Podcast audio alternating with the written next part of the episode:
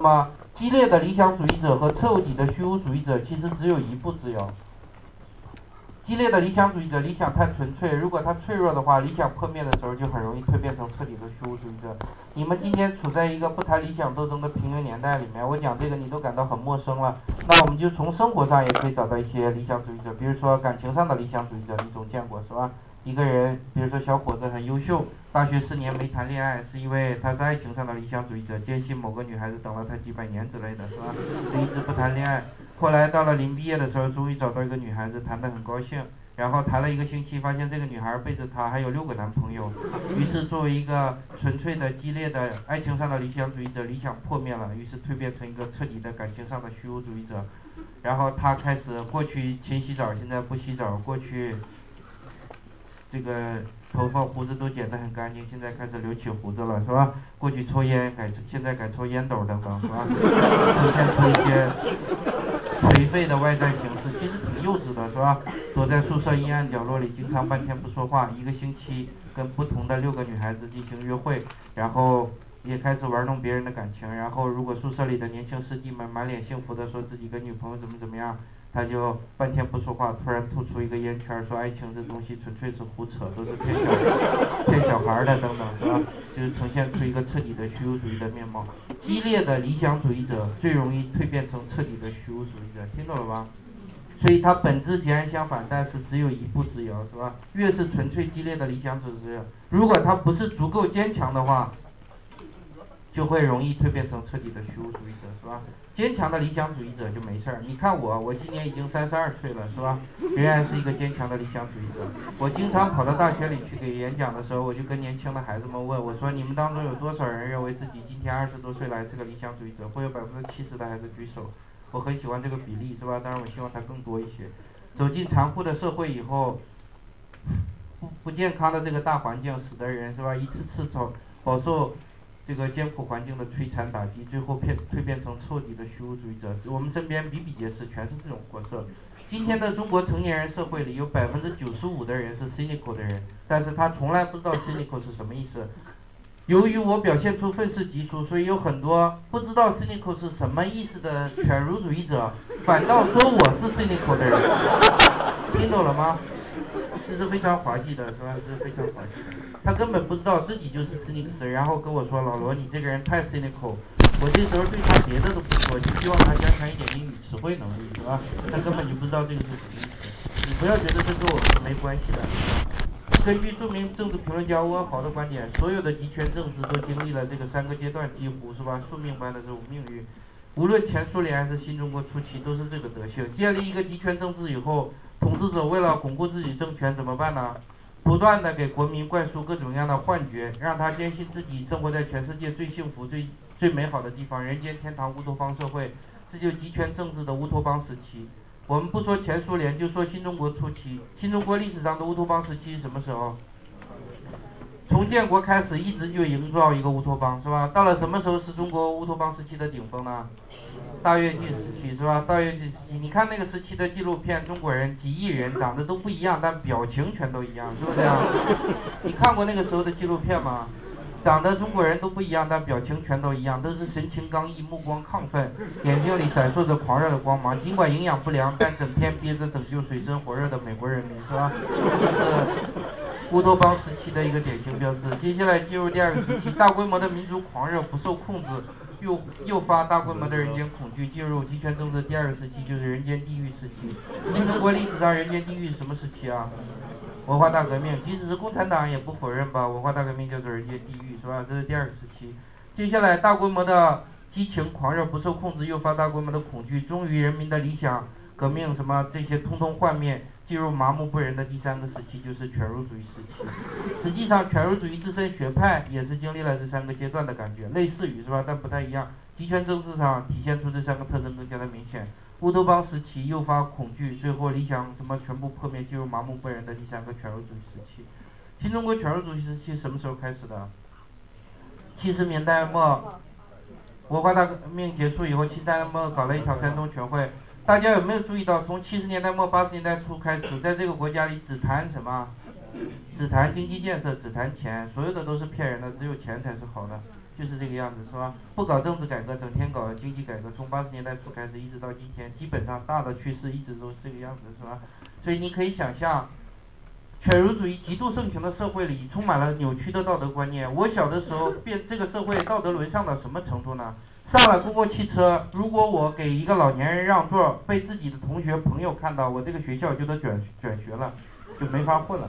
就我上车给老年人让座，被我的同学看到了，第二天他就到班里说，就说啊这小子给老年人让座太他妈恶心了，然后全班就用异样的眼神看你，你成了全世界最虚伪、最恶心的人。犬儒主义极度盛行的社会里，充满了这种道扭的扭曲的道德观念，最基本的美德都被认为是虚伪的、恶心的，听懂了吧？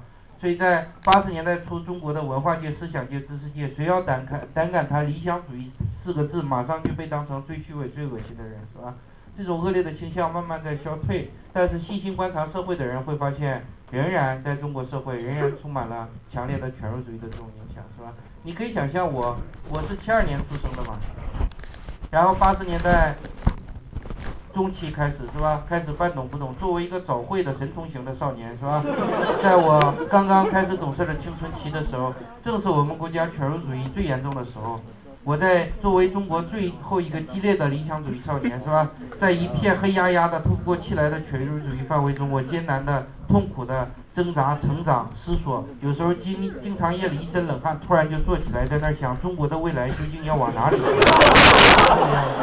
非常的痛苦。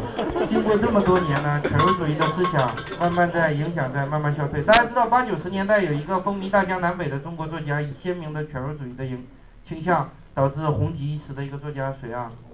王朔就是很典型的。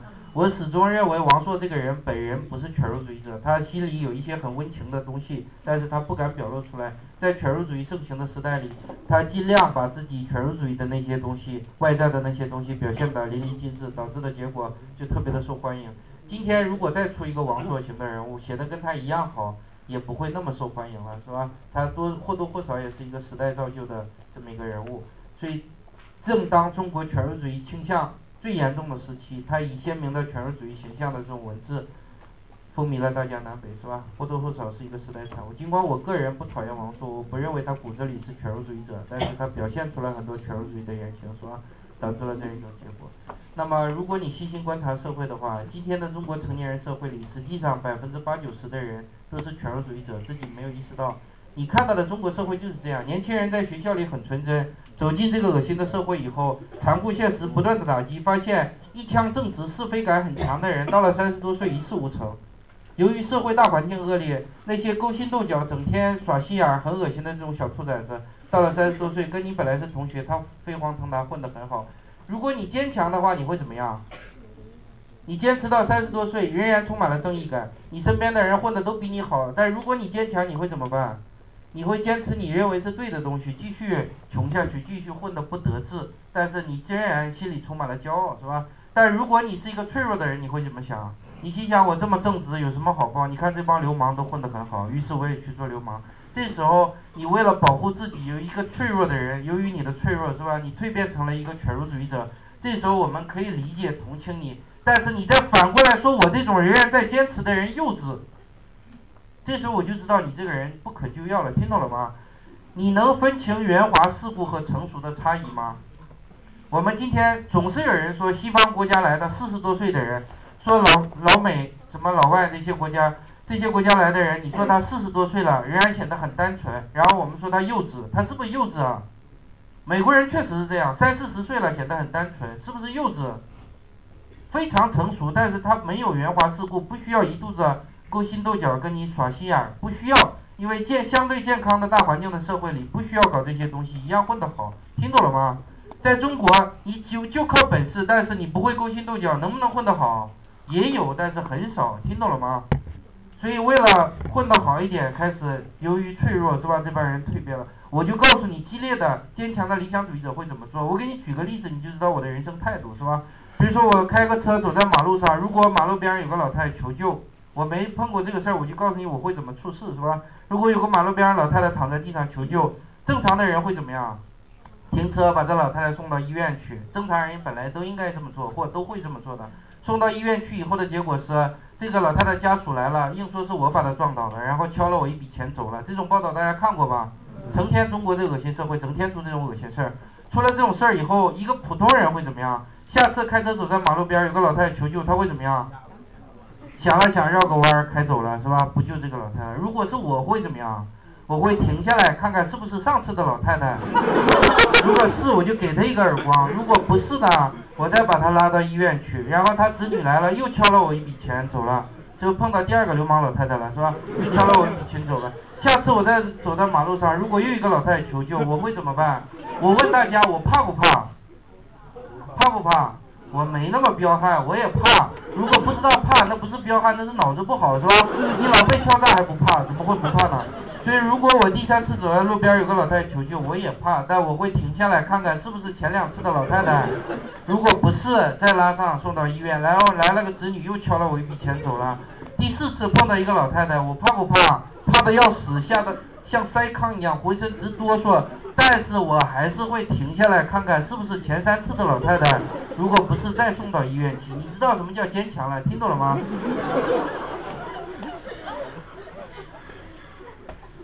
希望你一腔正义，或者说充满了正直感，受到恶心的人、身边的人、你相信的人给你打击摧残的时候，你明确这样一点，就是你做正确的事不是为了他们做的，是为了你认为是正确的原则去做的。听懂了吧？我停下来救这个老太太，不是我对这老太太有什么感情，我是意识到见死不救是不对的，因此我停下来了，听懂了吗？希望你能坚强一点，是吧？如果你能坚强一点的话，你会像我一样，在恶劣的大环境下仍然活得一身，非常的彪悍，是吧？不由你不暗暗敬佩。如果你做不到这一点，至少你在良知和走恶心路线之间摇摆的人的话，实在不行你就出国算了，是吧？在。相对健康的大环境里是不需要勾心斗角，你只要有本事，仍然可以活得很好。但如果你一心一意的决定去走一条恶心路线，最后飞黄腾达呢？那我就不跟你啰嗦了，是吧？希望大家正确的理解 cynical 这个意思，彻底的虚无主义者，相信人的一切行为都是自私自利去。你什么时候就可以看出我们社会整个就是一个犬儒主义社会呢？很简单，今天百分之九十以上的中国家庭，如果孩子，比如说自己子女已经念中学了。自己念中学的子女走在马路上，救了一个老太太送到医院去了。百分之九十的中国父母会说什么？下次千万别管这种事儿，不管有没有被敲诈，就会告诉你下次千万别再干这种事儿了，到处都是坏人，都会这样想的。我不能太激动了，是吧？我今天已经保持不激动了，尽量是吧？我过去说着说着就要骂人了，是吧？今天已经很冷静了。cynical，希望大家能够正确理解，是吧？我今晚给小齐打个电话。我从来不否认我是一个愤世嫉俗的人，是吧？你可以说我是一个愤世嫉俗的，但我从来不是 cynical 的人。如果你竟然认为我 cynical，不是你对我的认识有偏差，是对 cynical 这个词的认识有偏差，是吧？这是二十二题。